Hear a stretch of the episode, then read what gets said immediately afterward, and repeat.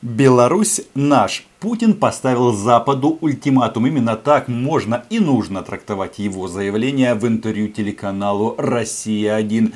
Все эти дни после выборов в Республике Беларусь Александр Григорьевич чуть ли не каждый день общается по телефону с Владимиром Владимировичем. В перерыве между этими телефонными разговорами Путин, Лавров и другие российские товарищи заявляют о невмешательстве или о важности невмешательства Запада в белорусские дела. Сама Россия там уже по уши и сейчас Путин прямо заявил, что в случае чего готов ввести войска на территорию соседней страны.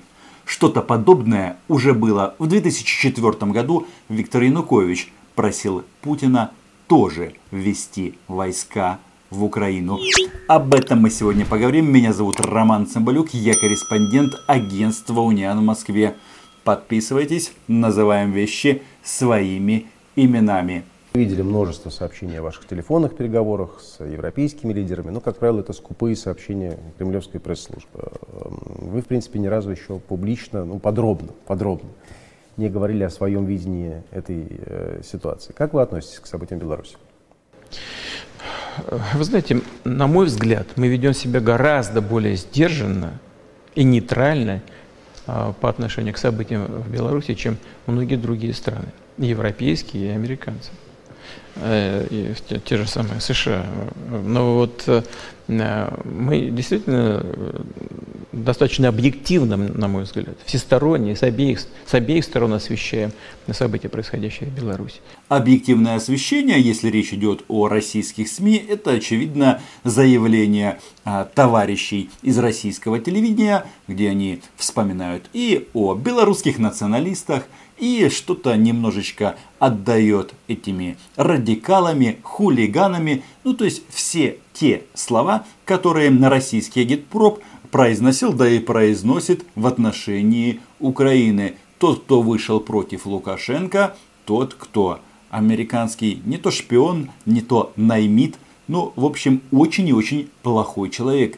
Проблема в том, что таких людей в Беларуси миллионы – ну, когда это Россию останавливало? И считаем, что это прежде всего дело самого белорусского общества, белорусского народа. Но нам, безусловно, не безразлично, что там происходит.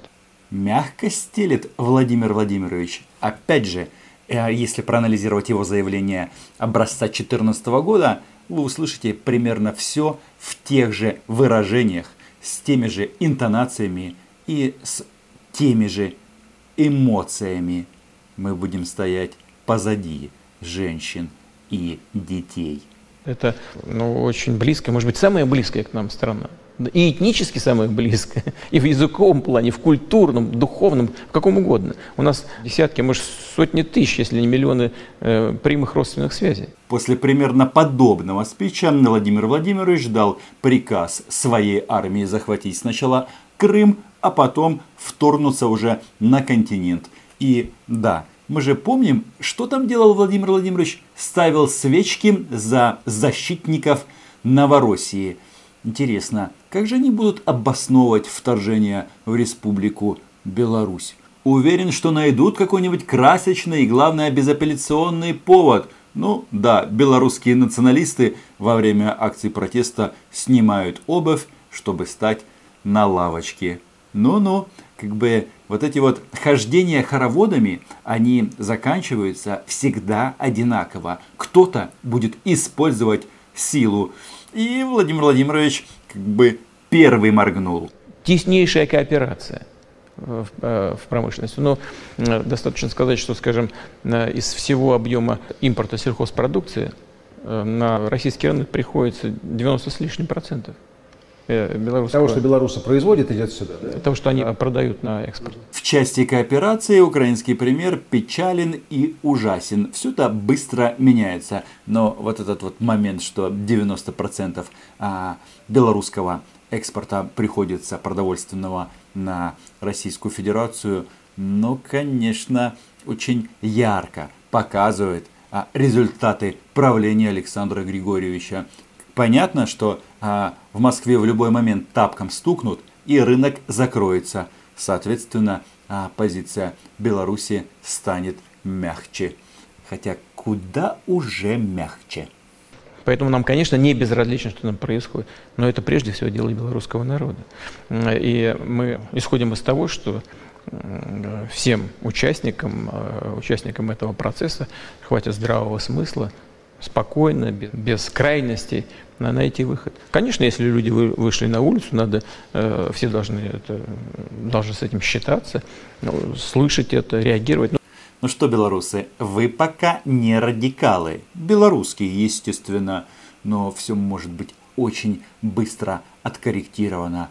И welcome в клуб этих э, русофобов. Кстати говоря, президент Беларуси ведь он и сказал, что он э, э, готов рассмотреть возможность проведения конституционной реформы, принятия новой конституции, проведения новых выборов и парламента, и президентских выборов на основе этой новой конституции. Но за рамки действующей конституции нельзя выходить. Потому что Янукович, ой, на Лукашенко легитимный президент. Да, точно. Но о чем он говорит? Что, в принципе, мы готовы а, заниматься а, тем, чтобы ситуацию менять, модернизировать и отправить Александра Григорьевича на пенсию. Очевидно, Путину Лукашенко действительно малеха поднадоел. Но это все возможно исключительно под контролем и санкции России. В результате чего должно быть соблюдено главное правило и условие а, Республика Беларусь должна остаться под полным российским протекторатом. Примерно как сейчас, но нет, не как сейчас. А поглощение должно быть глубже и жестче. Конечно, никаких республик Витебская, Минская, Могилевская или Гродненская уже не будет. Если эти товарищи зайдут, будут хватать все. Мне повезло, я считаю, в журналистской карьере. И у меня трижды были обстоятельные интервью с Александром Григорьевичем Лукашенко, но уж вы его знаете намного лучше. Гордону есть к чему стремиться. Пока 3-1. В этой связи я хотел вам процитировать то, что Александр Григорьевич сказал после одного из созвонов с вами. Да, пожалуйста. А, он сказал, что когда речь идет о военной составляющей, у нас есть договор с Российской Федерацией в рамках союзного государства и ОДКБ, ну, то есть Организация договора о коллективной безопасности. И как раз эти моменты подходят под этот договор. А до этого он говорил о том, что э, договорился с вами об оказании помощи Минску при первом запросе. Вот эти моменты, mm-hmm. это что имеется в виду? Ключевой вопрос. Вы отправите военную помощь Лукашенко или нет? Ведь об этом раньше говорил исключительно Александр Григорьевич, а в Москве как-то отмалчивались. И вот, собственно говоря, момент истины настал. Нет необходимости здесь что-то скрывать. Действительно, в рамках союзного договора, договора о союзном государстве и в рамках э, договора о коллективной безопасности ОДКБ, э, там есть соответствующие статьи, которые говорят о том, что все государства, члены этих организаций, в том числе и союзного государства, там всего только два государства-участника, Россия и Беларусь, должны оказывать друг другу помощь и в защите суверенитета, внешних границ, и в защите стабильности. Там так и написано.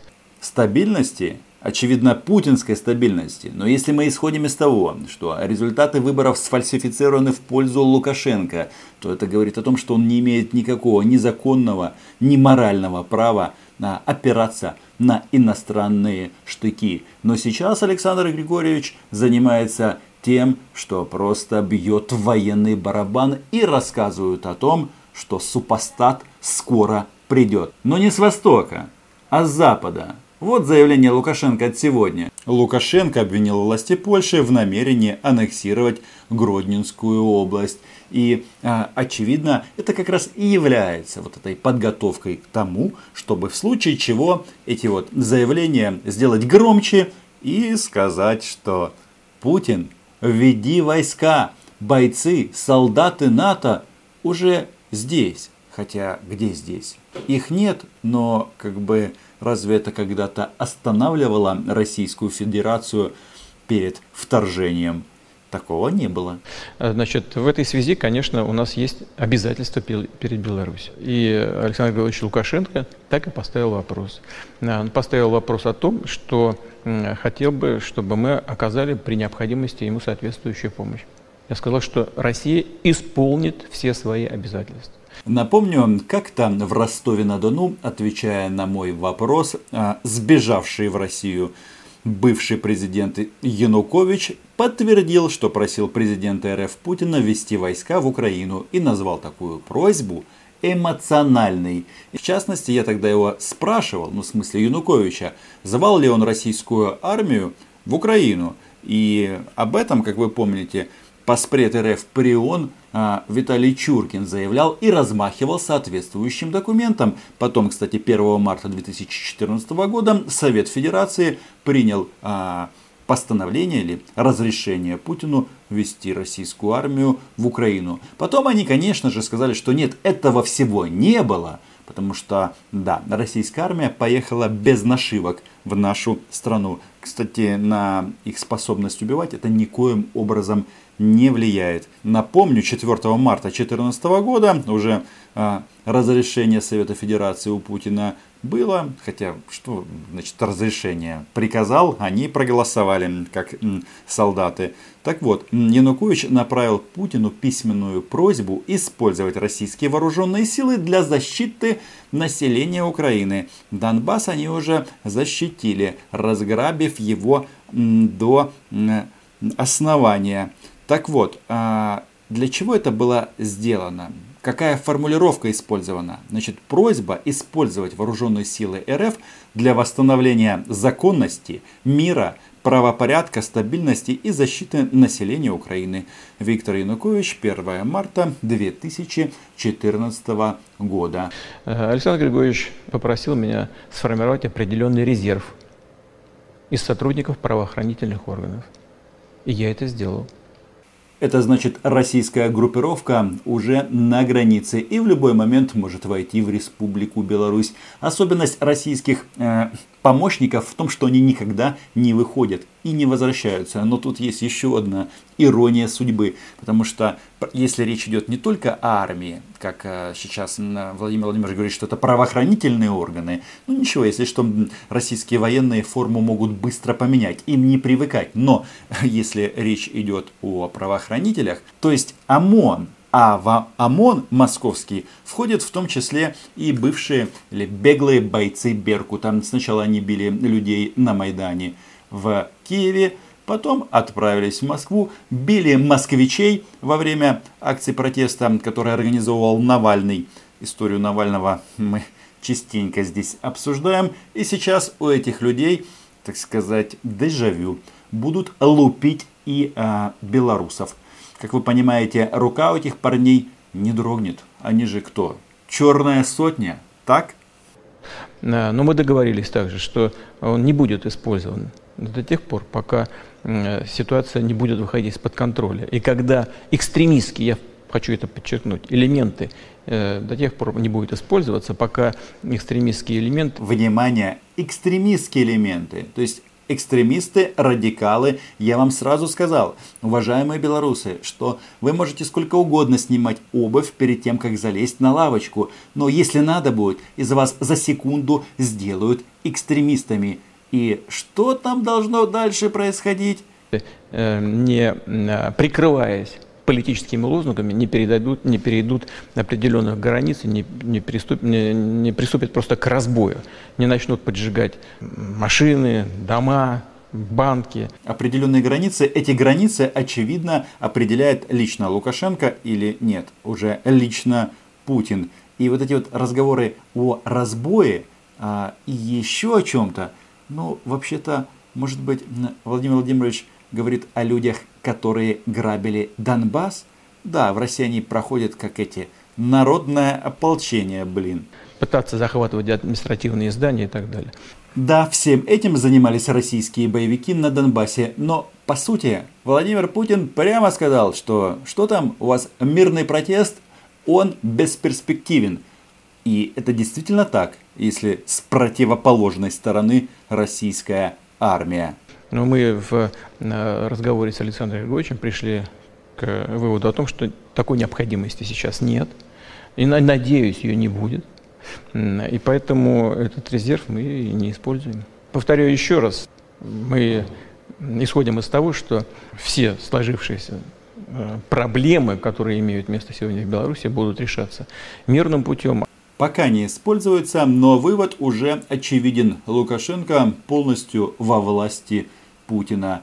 И это интересная психология людей, что по сути они для сохранения своей власти а, готовы пожертвовать независимостью своей страны. Да, Путин еще много рассказывал о том, что белорусские правоохранители в целом действуют очень и очень корректно. Ну, подумаешь, что пытают задержанных. Это для российских реалий не является каким-то преступлением. Мол, точно так же действуют и э, правоохранители на Западе. А это значит, что, ну, как бы, Запад не имеет права а, обвинять в чем-то Александра Григорьевича. Но ключевой момент – это все-таки подготовка России к военному вторжению. Если или когда россияне в полной экипировке войдут в Республику Беларусь, уже от Лукашенко зависеть ничего не будет. Я сомневаюсь, что они когда-то просто так выйдут. И нашим белорусским соседям хочется посочувствовать и пожелать сил, потому что, по сути, вам предлагают или а, диктатура Лукашенко, или оккупация Путина. Но сам факт того, что люди на улице выходят с национальным флагом, говорит о том, что ни первый, ни второй вариант их не устроит. Читайте агентство Унян, подписывайтесь на мой YouTube канал. Кому нравятся мои мысли, пожалуйста, на Patreon. Чао. Повторяю еще раз, мы исходим из того, что все сложившиеся проблемы, которые имеют место сегодня в Беларуси, будут решаться мирным путем, а если где-то есть нарушение со стороны кого бы то ни было, либо со стороны государственных э, органов власти, правоохранительных органов, либо со стороны тех, кто э, участвует в акциях протеста, если они выходят за рамки действующего закона, то и закон будет соответствующим образом на это реагировать. Ко всем закон должен относиться одинаково.